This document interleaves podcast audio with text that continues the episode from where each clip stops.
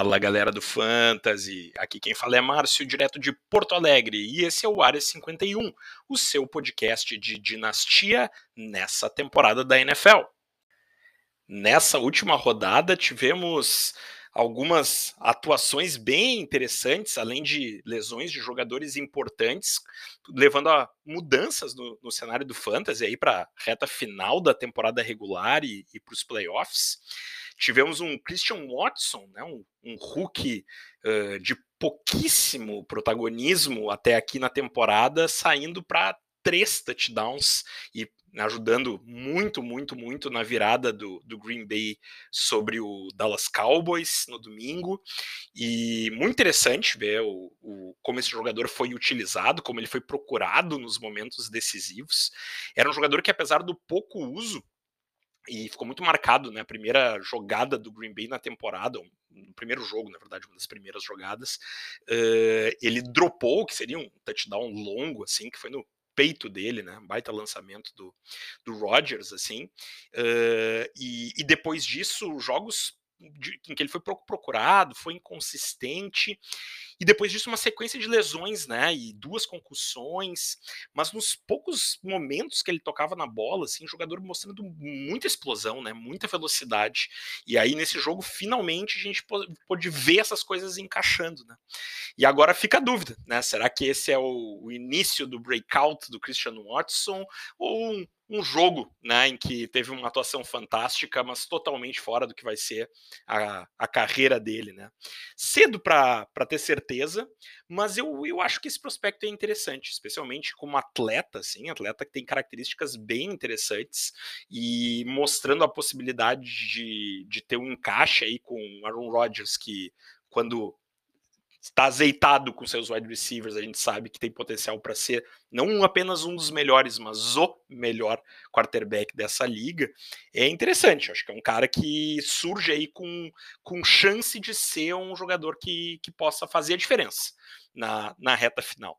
Em dinastia é complicado, né? Porque agora, claro, valorizou muito passe, né? Comprar ele nesse momento, depois desse jogo, já não custa barato. E os riscos continuam presentes mas para quem tem ele, eu tenho numa liga, por exemplo, uh, certamente eu fiquei bem animado como eu vi. E em ligas redraft, assim, eh, foi minha primeira pedida do waiver wire nessa, nessa semana em algumas delas, assim, jogador que acho que tem chance realmente de ter outras muito boas partidas aí nessa reta final. E outro jogador que eu queria destacar nessa abertura, assim, que foi interessante ver essa, essa, essa rodada, foi o Kadar Stone, né, recentemente trocado por Chiefs, e no jogo em que o Chiefs estava sem o Michael Hardman e no qual o Juju teve uma concussão, feio lance. Uh, acho que vai fazer o Juju perder, inclusive, mais uma semana. Não sabemos bem a situação do Michael Hardman ainda. O Kadar Stone virou um jogador que passou a ter um número interessante de snaps e de alvos. E, e aí, ele fez um touchdown, foi envolvido nesse estilo no qual o Chiefs tem jogado. Já comentei isso em outros episódios, né? Que é assim, o Kelsey é a arma prioritária e os outros ficam bem distribuídos. Mas quando tu olha assim a, a o, o, que talvez seja o grupo de recebedores do Chiefs para a próxima semana, com Kadarius Stone e Marcus Valdez Scantling, que até fez seu primeiro touchdown pelo Chiefs na última rodada, né? Assim como principais a, alvos do time, assim, dá para se imaginar que o Stone vai ser ainda mais envolvido. É um outro cara que, para comprar em Dinastia nesse momento, possivelmente tenha ficado caro demais, né? Uh, considerando que ele tem os riscos extra-campo, considerando que o Chiefs não pagou tanto assim por ele nesse trade, que daqui a pouco, se ele der problema, ele pode tranquilamente ser escanteado, considerando que o Juju vem jogando bem, né? Uh, e que uma concussão pode tirar por um ou dois jogos, mas geralmente não tira por tempo muito extenso. E, e é difícil comprar esse jogador, né? Mas ao mesmo tempo é um cara que se tu tem, de novo, né? Anima, anima. E se alguém vier muito apaixonado, querendo oferecer mundos e fundos para Christian Watson ou Kadar Stone, eu poderia certamente pensar em vendê-los e, pelo preço certo, passar os riscos que esses dois jogadores carregam para outros GMs. Mas são caras de potencial altíssimo, né? Foi bem interessante ver eles nessa, nessa rodada produzindo bem.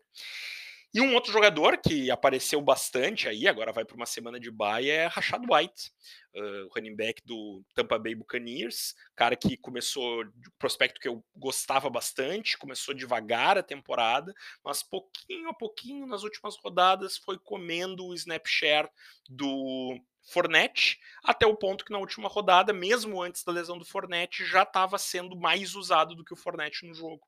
E agora o Fornette teve uma lesão, a princípio não é grave, não deve perder jogos, mas é mais um motivo para o Rashad White continuar nessa progressão para quem sabe aí se tornar o running back número um do Tampa nessa reta final. Outro cara que vai carregar seus riscos, mas que tem potencial aí para se tornar, quem sabe, um jogador que faça uma grande diferença na reta final.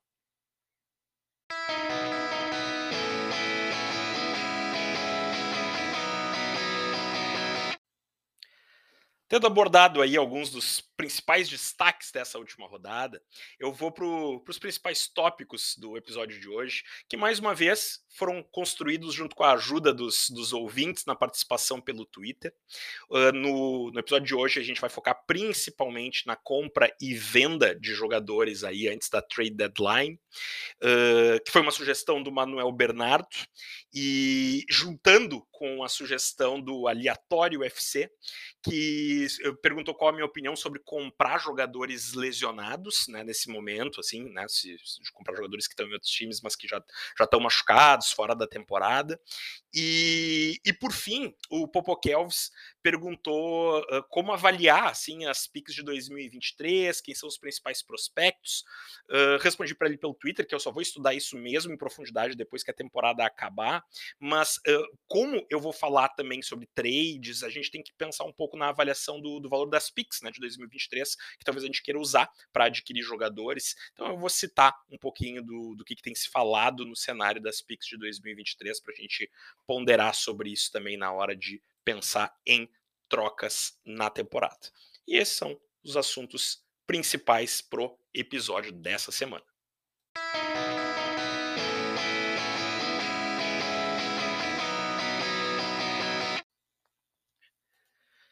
Bom, como eu disse, trade deadline chegando para as ligas que têm trade deadline, mas a maioria das que eu conheço costuma ter. Uh, eu tenho ligas que a trade deadline é essa semana, aqui, essa, né, até começarem os jogos dessa semana, é o último prazo que se tem para fazer troca. Uh, a maior parte das ligas que eu jogo é na semana que vem, é até antes do início da rodada 12.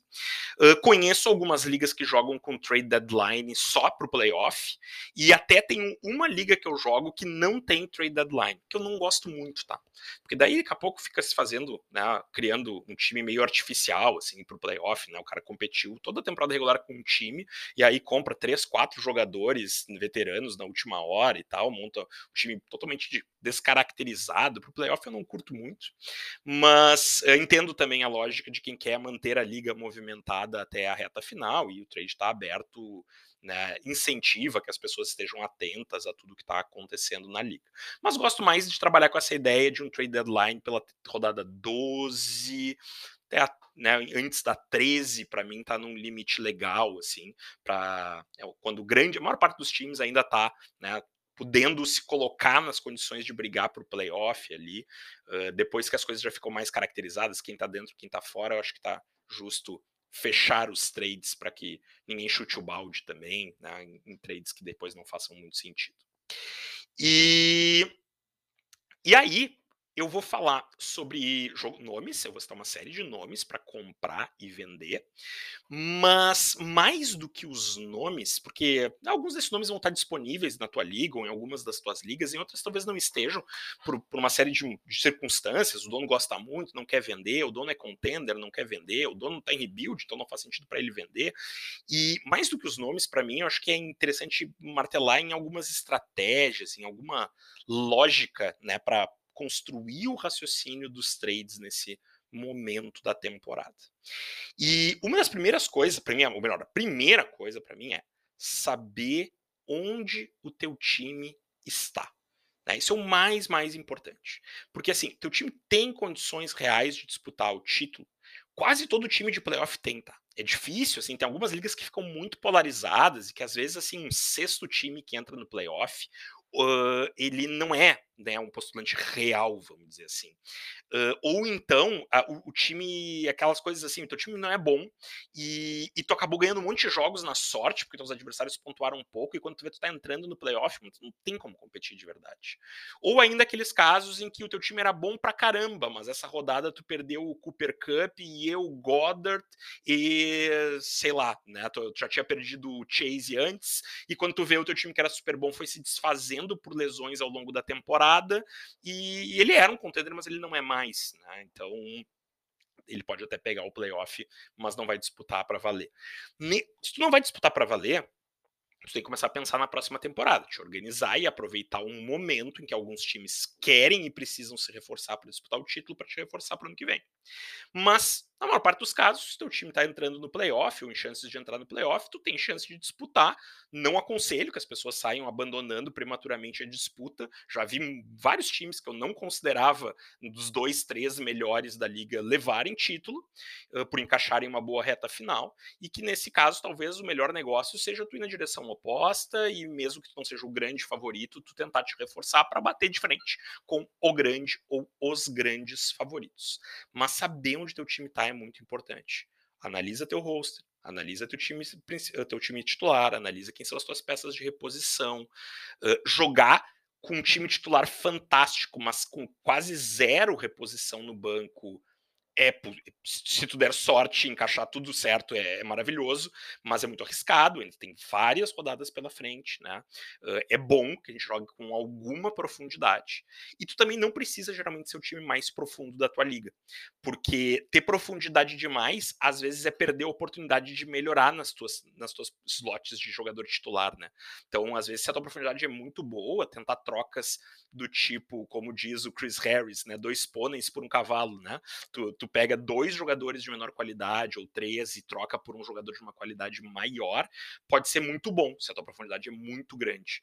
Mas se a tua profundidade é muito curta, aí se tu é contender, né? Mais do que vender um titular para pegar dois jogadores um pouco abaixo, eu tentaria usar picks né, do, dos próximos anos para pegar alguns jogadores de composição de plantel, picks de third, pick de second round e tentar dar uma encorpada no plantel para ter alguma profundidade para a reta final, porque é muito provável que algum dos teus jogadores vai perder algum dos jogos pela frente e se for um dos jogos de playoff, tu não quer, né, botar um cara que tenha risco de, sei lá, zerar numa rodada naquele slot ali na hora decisiva do fantasy.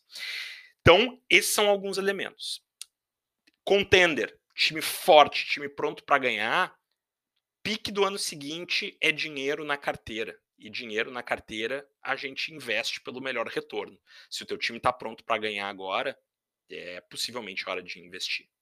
Uh, se o teu time não está pronto para ganhar, receber pique dos outros não é, é, é, é o dinheiro que tu deixa guardado numa aplicação e que ano que vem vai estar tá rendendo mais do que agora. Né? Quando a Hook Fever pegar, essas Pix valem mais do que hoje. Nem que tu não queira usar, nem que tu queira revender depois. Tu guarda elas ali e elas vão aumentar de valor. Então, são negociações que fazem sentido para os dois lados.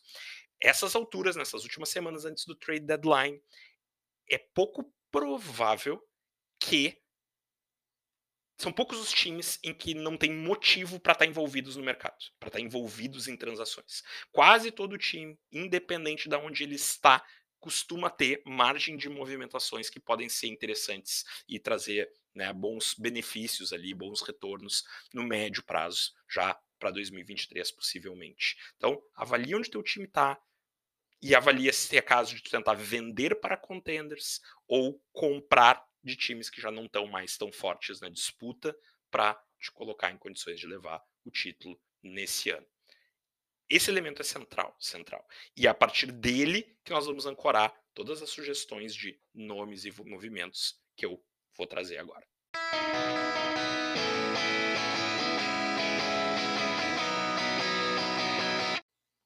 Falei sobre compra e vendas de Pix Então, respondendo ao Popo Kelvis, né, assim, o que, que esperamos para a classe de 2023? Né? Esperamos uma classe recheada de running backs, então uma da, diferente da classe do, de 2022, né, que a gente tinha assim Brice Hall e Walker como os dois grandes nomes na posição e depois já tinha uma distância grande para os outros. Uh, esse para 2023 a gente tem a expectativa de ter aí uns 5, 6 running backs de muito bom nível, né? Então uma coisa mais parecida com o que foi assim a classe de 2017, né, alguma coisa por aí, classe de 2020, né, com vários nomes interessantes. Uh, o principal deles é o Bijan Robinson, tido como principal prospecto na posição desde o Saquon Barkley, uh, em ligas de um quarterback, né, certamente o grande favorito para ser 1.1 por tudo que é lado, e um cara que pode né, vai ser considerado por alguns analistas assim RB1 de dinastia antes de pisar em campo, como aconteceu com o Barkley, né? Uh, então, assim, a 1.1 numa liga de um quarterback vale ouro com esse prospecto, né? E depois, Jamir Gibbs, running back de Alabama, também prospecto de altíssimo nível. E depois vão ter alguns outros nomes que vão aparecer aí mais misturados, né? Assim, na ordem de preferência, mas principalmente Sean Tucker, Zach Evans, né? São alguns dos outros running backs bem cotados, assim. Mas é bem possível que a gente tenha aí, como eu disse, acho que uns 5, 6 running backs que quem draftar vai ter jogador com expectativa de poder sair jogando como titular, talvez já no seu time, né, no, ou, ou na, ainda na primeira temporada, ganhando seu espaço e se tornando um jogador muito útil. Né. É, é uma turma que talvez venha para fazer a troca da guarda né, dos running backs no cenário de dinastia hoje em dia. Então, para essa posição, ela vem bem. Mas em liga de um quarterback, os, os running backs geralmente vão cedo no, no, draft, né? Vão rápido no draft. E, e aí, abaixo da pique ali 7, da pique 8, tu já não tem garantia de que tu vai conseguir um desses caras, né? Claro, ali no meio vai ter um ou outro wide receiver misturado na história. Uh, Jordan Edison, por exemplo, é um dos wide receivers que é bastante destacado. Jackson Smith Indigba uh, é outro, né? O, o Smith Indigba ele, ele era o, o principal uh, wide receiver de Ohio State já no ano passado, assim, jogando com Chris Olave e jogando com o um momento que tá branco de todo o episódio, como sempre, né? Jogando com Garrett Wilson, né? Também. Então, assim, pô, dois caras que estão super bem e o Indigba estava sendo ainda considerado o principal dos três já no ano passado. Mas esse ano ele está tendo uma temporada, pelo pouco que eu acompanho, eu não acompanho college essa época, mas né, durante a temporada, assim, mas, mas ele estava tendo uma temporada menos destacada do que se imaginava, assim, né? Então é um cara de quem se espera bastante, mas talvez não venha a ser esse, né, assim, esse super prospecto que ano passado se imaginava que ele seria a essa altura do campeonato, assim. Vamos ter também bons quarterbacks, né, em liga superflex, especialmente candidatos fortíssimos, a pick 1.1, 1.2, né, uh, principalmente aí a gente tem o, o, quarterback de Ohio State e o quarterback de Alabama. De Alabama é o Bryce Young e o de Ohio State é o CJ Stroud, né, então quarterbacks também que vão ser né, de, de pico de draft, assim, né, picks altíssimos, e tem expectativa de que se tenha também algum, um a dois tie que podem concorrer a picks de primeiro round no ano que vem.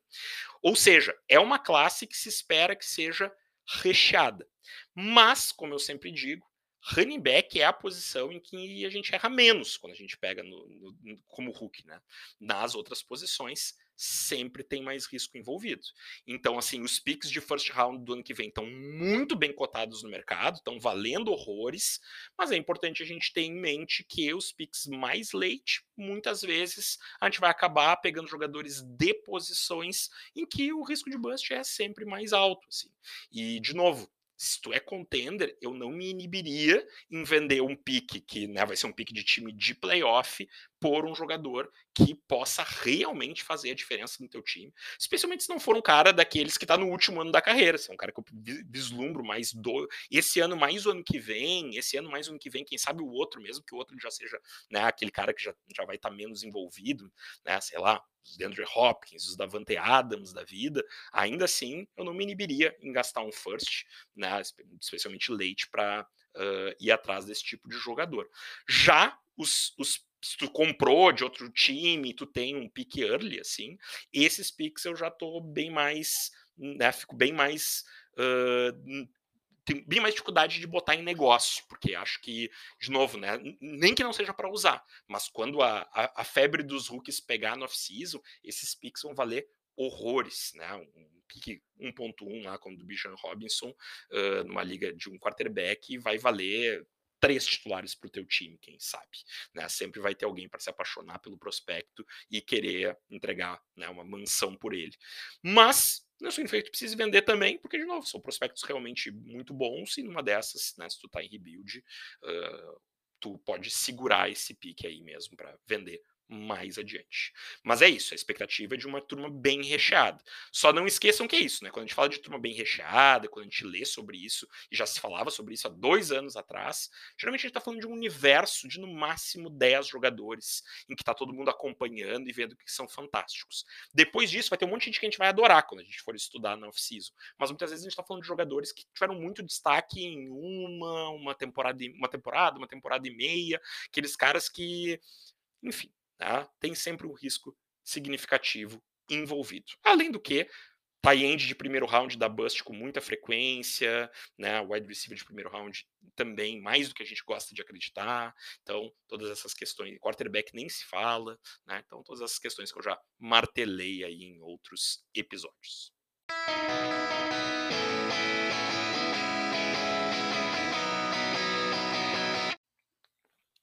Agora que falamos de valor de Pix, vamos falar de compra e venda. Compra e venda de jogadores. O aleatório FC perguntou o que, eu achava da compra e venda de jogadores lesionados, né? Por exemplo, Brice Hall, Javonte Williams, J.K. Dobbins, mais recentemente Cooper Cup, Dallas Goddard, né? Jamar Chase, Waller, Trey Lance, né? Então, tem uma série de jogadores aí que estão fora da temporada ou que vão ficar vários jogos, né, uh, fora e que um time que está postulando ao título pode estar tá interessado em passar ele adiante para pegar alguém que ele tenha certeza que vai a campo. Olha, eu acho que depende do jogador, né?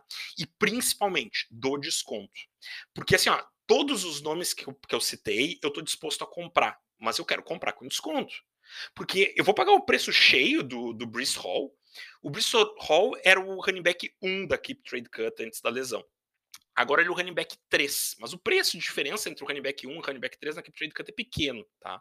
Eu vou pegar um cara que teve uma lesão de joelho, e a gente já viu vários jogadores que tiveram lesão de cruzado no ano seguinte não desempenhar tão bem, né? Precisar só no segundo ano voltar a jogar voando, assim. Tem exceções, tá? Tem jogadores que já no segundo ano vão bem também. A questão é, não tem como saber isso agora. Não, olha o caso do J.K. Dobbins aí. Né? Olha o que aconteceu com ele, olha o que foi a off-season, olha a confusão, olha quantas coisas foram aparecendo de problemas na recuperação dele que não se imaginava durante a temporada do ano passado. E tu assume um risco. Né? Se eu, for, eu, eu tô disposto a assumir o risco se eu tô em rebuild para pegar um cara que tem potencial de ser o RB1 de dinastia. Mas eu, mas eu tô assumindo risco, então eu quero desconto, né? Então, assim, se tu tiver a possibilidade de comprar um Brice Hall, um Javonte Williams, até um J.K. Dobbins, que eu tenho um pouco mais de medo por causa dessas lesões, e também pelo sistema do Ravens, que sei se vai usar um running back só em algum momento, ainda mais ele já agora com essa história toda de lesões e tal. Uh, eu, se, se o desconto for bom, eu assumo o risco. Se não tiver desconto de risco, eu não vou assumir. Deixa quem tem assumir o, risco, então. Tranquilo. Eu vou ficar com opções que eu acho mais seguras. Já na posição de wide receiver, eu acho um pouco mais tranquilo. Né? Se bah, o, quem, o cara que tem o Chase está tá preocupado aqui, que de repente ele não vai voltar esse ano e tal. Parece que vai, mas eu entendo que alguém possa ter algum medo. Ele, isso virá a janela para tu poder comprar o Chase. O cara que é quase impossível de tu conseguir comprar em algum momento. Se tu não é contender, quando abre a janela de comprar o Chase, não precisa ter tanto desconto. Compra o Chase. Não. Né.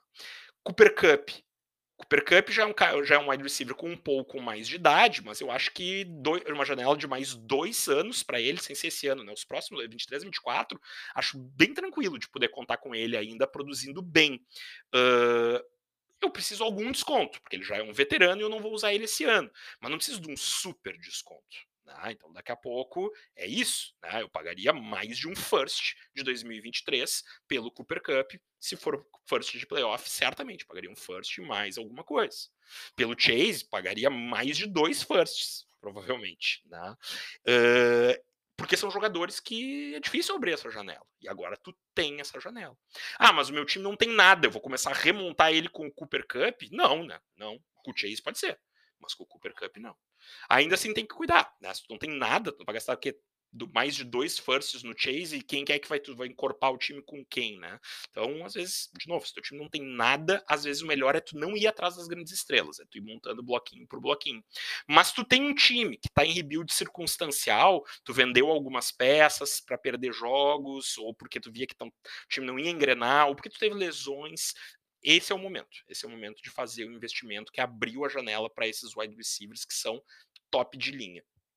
Goddard é um cara que de novo, não precisa de muito desconto, mas algum desconto, né? Já que o time que tem ele uh, precisa, precisa, de pontos, né? Vou, vou, te antecipar os pontos e tu me dá algum desconto nesse jogador. Me interessa. Princípio, a lesão não é muito grave, o jogador é bom, o time é organizado, né? O Waller me preocupa mais, né? Só que eu acho que o Waller é um cara que talvez vocês consigam comprar com muito desconto, porque ele já tem 31 anos, ele já veio de uma temporada passada ruim, esse ano lesão a temporada inteira. Então, assim, por um preço muito convidativo será que eu consigo comprar o Waller com um second de um time de playoff, assim? Ah, me interessa, me interessa.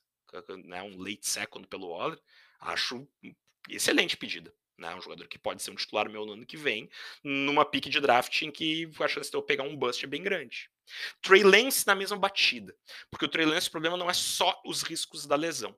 É o risco da lesão e também uh, a questão do risco de bust. Esse cara não mostrou nada até agora, né? Então esse é um outro jogador, assim, que se eu puder pagar baratinho por ele, tranquilo. Mas entre pegar o Trey Lance e ficar com um pico, pick de second, né, numa liga de um QB, em que eu possa draftar um Bryce Young ano que vem, um CJ Stroud, eu prefiro o Hulk prefiro o Hulk do que ele. Então teria que ser realmente uma coisa assim, tipo late second, né?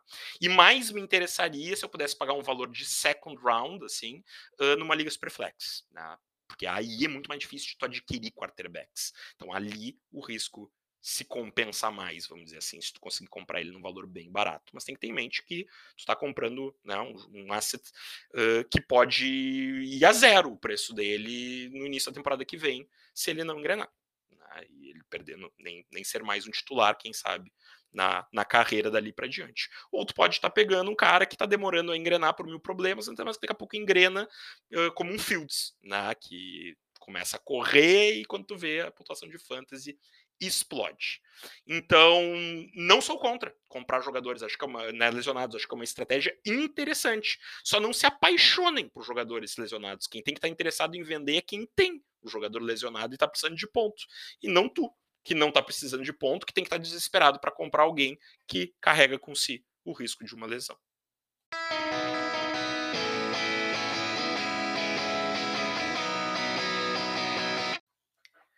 E para o último segmento de hoje, sugestões de compra e alguma outra sugestão de venda também vai aparecer aqui. Então, assim, sou contender, tô indo pro título, preciso melhorar meu time uh, nas posições de titular ou para reforçar a profundidade. O que, que eu pensaria? Primeira coisa, preciso de running back? Se eu preciso de running back, as compras de RB premium são Henry, Mixon, Camara e Cook. Esses caras são os caras que, pela idade deles, né, do avanço da carreira deles, eles são uh, o Henry da turma de 2016, se eu não me engano, e os outros três da turma de 2017. Eles são caras que tu compra por um late first. Né? Às vezes, dependendo de como tu encaixa, tu não nem bota um first negócio, bota um second, bota mais alguma coisa, mais um jogador jovem. E quando tu vê, tu sai com um cara que tem chance de ser um cara que vai te ganhar uma liga por um preço bastante razoável. Os riscos é que esses jogadores têm mais idade, então é isso, eles lesionarem, eles pedem muito valor, né? Mas todos eles tem upside aí muito alto, tem teto muito alto, rodada a rodada. O Camara é que é um pouco mais perigoso, porque é um time mais desorganizado. Mas todos eles são jogadores que podem ser adquiríveis né, uh, e fazer a diferença para o teu time. Mas talvez até mais interessante do que esses nomes são outros running backs que eles provavelmente custem menos, porque eles também já têm uma certa experiência, uma certa idade, tem muito menos nome, uh, mas que por, uh, e tem uma expectativa de que possam perder valor rapidamente, mas também daqui a pouco tu consegue comprar por um second round, talvez, um second round e mais alguma coisa, que são David Montgomery e James Conner. David Montgomery com a lesão do Herbert, ele vai ser o cara de novo de ter 80% desse backfield para ele. E eu não acho ele um jogador muito bom, vai acabar o contrato, a gente não sabe o que, que vai ser dele, mas de novo, se tu consegue comprar por algo como um second round, eu acho uma baita pedida, porque eu não sei o que esperar dele do ano que, ano que vem, mas também não acho que ele vai desaparecer da liga. Daqui a pouco ele vai ser titular em outro lugar, vai fazer parte de um comitê em outro lugar, então tu não tá simplesmente jogando o teu second por esses últimos jogos dessa temporada. É por esses últimos jogos dessa temporada e mais o que ele vier a produzir para frente, mesmo que não seja mais tanto. E é um ataque que deu uma engrenada nas últimas rodadas, Fields jogando bem melhor. Uh, eu acho a lesão do Herbert favorece muito a reta final para ele aqui da temporada. E o James Conner teve a, a, o, o, Cardinals, ninguém sabe bem porquê, mas dispensou o Eno Benjamin, que até vinha jogando de forma honesta, e ele voltou também a ter né, 70% do backfield para ele. É um pouco mais perigoso, porque tá, né, tá, teve lesão, não jogou na última rodada o o, o quarterback do Cardinals. Uh, temos que ver como é que ele vai se recuperar. É um jogador que a gente sabe que quando tem lesão, uh, ele ele muitas vezes demora para voltar ao ritmo, um ataque perde, né, no Kyler Murray, uh, um pouco o seu ritmo às vezes, mas uh, é uma outra pedida que, de novo, né, não é muito cara e pode dar um retorno muito bom. Nessa mesma linha, jogadores que assim, ó, eles uh, esses aqui, eles têm bastante valor para a reta final e quase zero para depois. Mas, de novo, pelo preço certo, são jogadores que me interessam. Donta Foreman, Raheem Mostert, Jeff Wilson, Michael Carter, Cordero Patterson. Né? Então, assim, o Pederson está voltando de lesão, então ele não está tendo tanta participação nos jogos por enquanto. Mas eu acho que aos pouquinhos ele vai voltar a ter, tá? Ele vai, vai aumentando essa participação. E é um cara que, pela idade, talvez você comprasse, sei lá, para um terceiro round, sabe? Michael Carter, acho que vai ser um jogador bem útil até o fim da temporada. Aposto ele sendo um running back 24 daqui até o top 24 daqui até o final da temporada, um RB2 baixo, assim, e que depois vira uma, uma algema prêmio, né? Do, do, do Brice Hall ali. Um cara que segue tendo algum valor. O Monster tem bastante idade, talvez seja o último ano dele com algum protagonismo. E ele já parece vir perdendo espaço para o Jeff Wilson lá no Dolphins. Então, prefiro nesse momento o Jeff Wilson a ele. Mas são dois jogadores num, num, num time que o, o jogo corrido está produzindo muito bem, que também, pela idade, pelo pouco pedigree que esses caras têm, assim, como prospectos, coisa, eles talvez de novo custem baratinho. Eu tinha os dois numa liga que eu entrei rebuild, vendi os dois baratinho, GM que comprou tá feliz da vida, certamente, com os dois pontuando muito bem. E Donta Foreman é no mesmo estilo, assim. O mais difícil é que muito GM de fantasy ama o Donta Foreman, né? Então, assim, talvez não seja tão barato. Mas é um cara também que eu espero produzir bem aí até o final da temporada. E pro ano que vem, não imagino que vá se empregar como titular nem no Panthers, nem em nenhum outro time. Acho que volta para a posição de ser uma algema. Jogador também com mais idade, né? Mas que daqui até o final da temporada pode ser que consiga produzir bem. De novo, jogadores para tentar na linha de né? Pichincha. Vamos pichinchar, vamos tentar comprar de alguém que esteja com medo que eles virem pó no que vem. Para wide receivers, os veteranos premium, né, premium assim, são DeAndre Hopkins, Davante Adams e Mike Evans. O Davante Adams provavelmente custa mais caro, né, porque vem produzindo muito bem, é um jogador de muito nome, mas assim, é um jogador muito bom né, e, e, por mais um, dois, né, três anos vai continuar na liga né, e produzindo bem, provavelmente. O Hopkins tem o mesmo problema lá do James Conner, questão Kyler Murray, lesões, como é que vai ser esse, essa reta final da temporada, mas é um jogador que daqui a pouco, tu, de novo, tu consegue comprar por um late first e que se o Kyler Murray estiver em campo é wide receiver prêmio. Né? O Evans, o que é um pouco mais complicado aqui é a questão de que o Tampa não anda muito bem das pernas, né? não anda produzindo muito bem. Mas eh, melhorou um pouquinho nas últimas rodadas. E é um jogador que daqui a pouco também, até por menos do que um late first, em algumas ligas, talvez tu consiga adquirir. Acho que não só por um século, mas de repente por múltiplo século, um século um jogador jovem, talvez só um jogador jovem, né? E é um cara que tem bastante volume, tem um bom piso e tem também um ótimo teto semana a semana.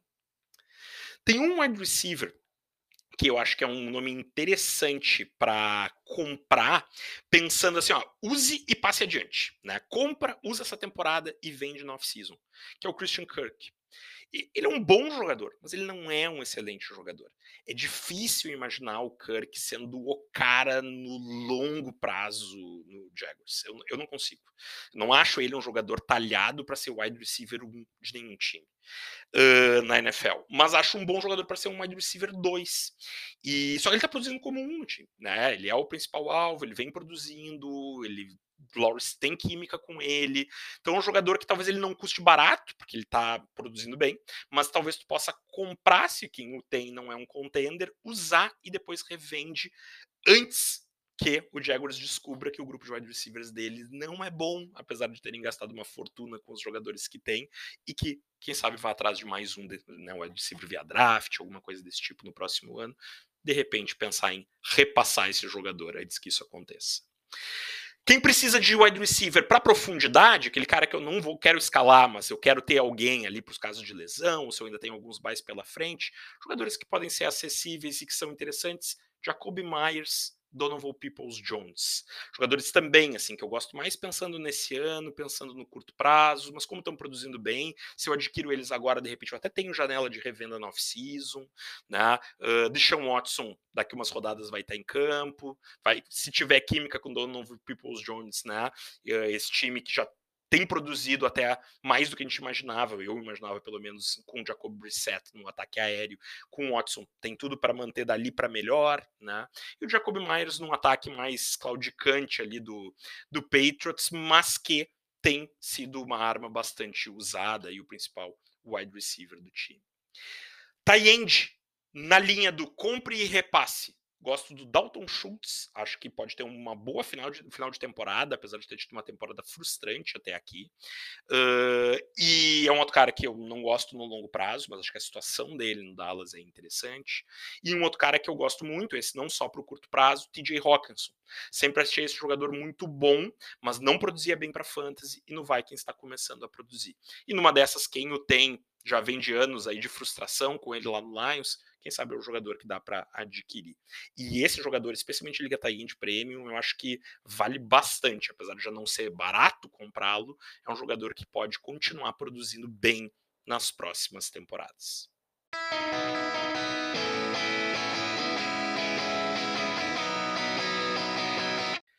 E para fechar, pessoal, algumas sugestões de movimentos aí de compras para quem está no rebuild, né? Então acho que tem alguns nomes que podem ser interessantes. Já não está muito barato, mas Deshaun Watson é um cara que até que se veja ele em campo voltando a produzir bem, uh, grande parte dos GMs levam algum medo.